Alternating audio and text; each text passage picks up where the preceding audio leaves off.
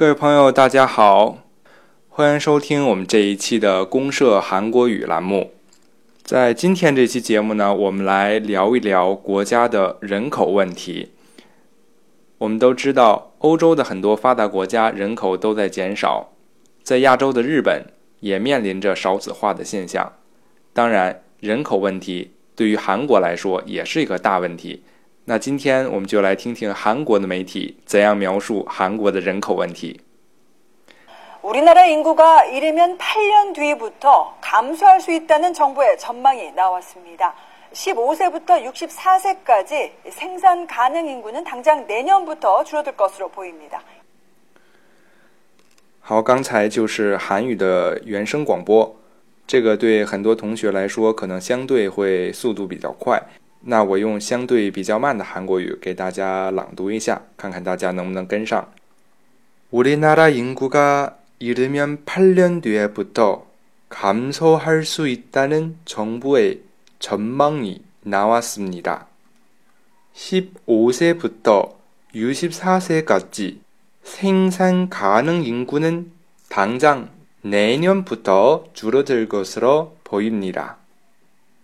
好，我们来看一下这里面需要注意的几个单词。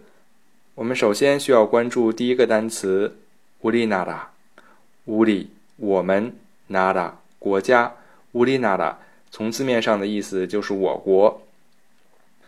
在韩国生活过的朋友都应该有这样的感觉：韩国人提到自己的国家的时候，都会说成乌里나라我国，或者是대한민 국， 大韩民国。 这可能就是韩国人呃自己描述的习惯吧。还有一个词，이르 면， 字面上的理解是早的话，이르다是早、迅速，면如果如果早的话，怎样怎样怎样。那翻译成汉语，这应该是最早、最快会发生后半句的那个现象。那后半句是什么现象呢？ ？8년뒤부터从八年后开始，인구가감소하 다， 人口减少。这个句子的句尾有一个정부의전망이나왔습니 다， 政府的展望나왔습니 다。 这句话如果翻译成中文，应该是政府预计怎样怎样，政府预计 会如何如何。那韩国的用语习惯是关于某某某问题的政府展望，나왔습니 다。 那这句话整体看来就是政府预计我国人口最早于八年后开始减少。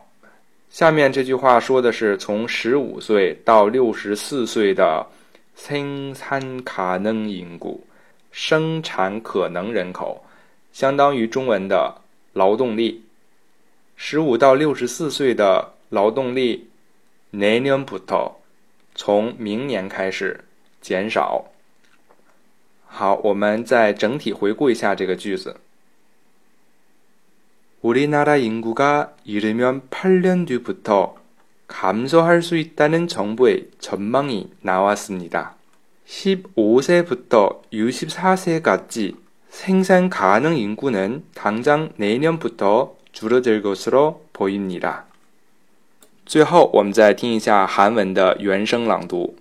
우리나라인구가이르면8년뒤부터감소할수있다는정부의전망이나왔습니다15세부터64세까지생산가능인구는당장내년부터줄어들것으로보입니다好的，韩文的原文朗读大家听懂了吗？ 好，我们今天的节目就到这儿。我们下次再见，拜拜。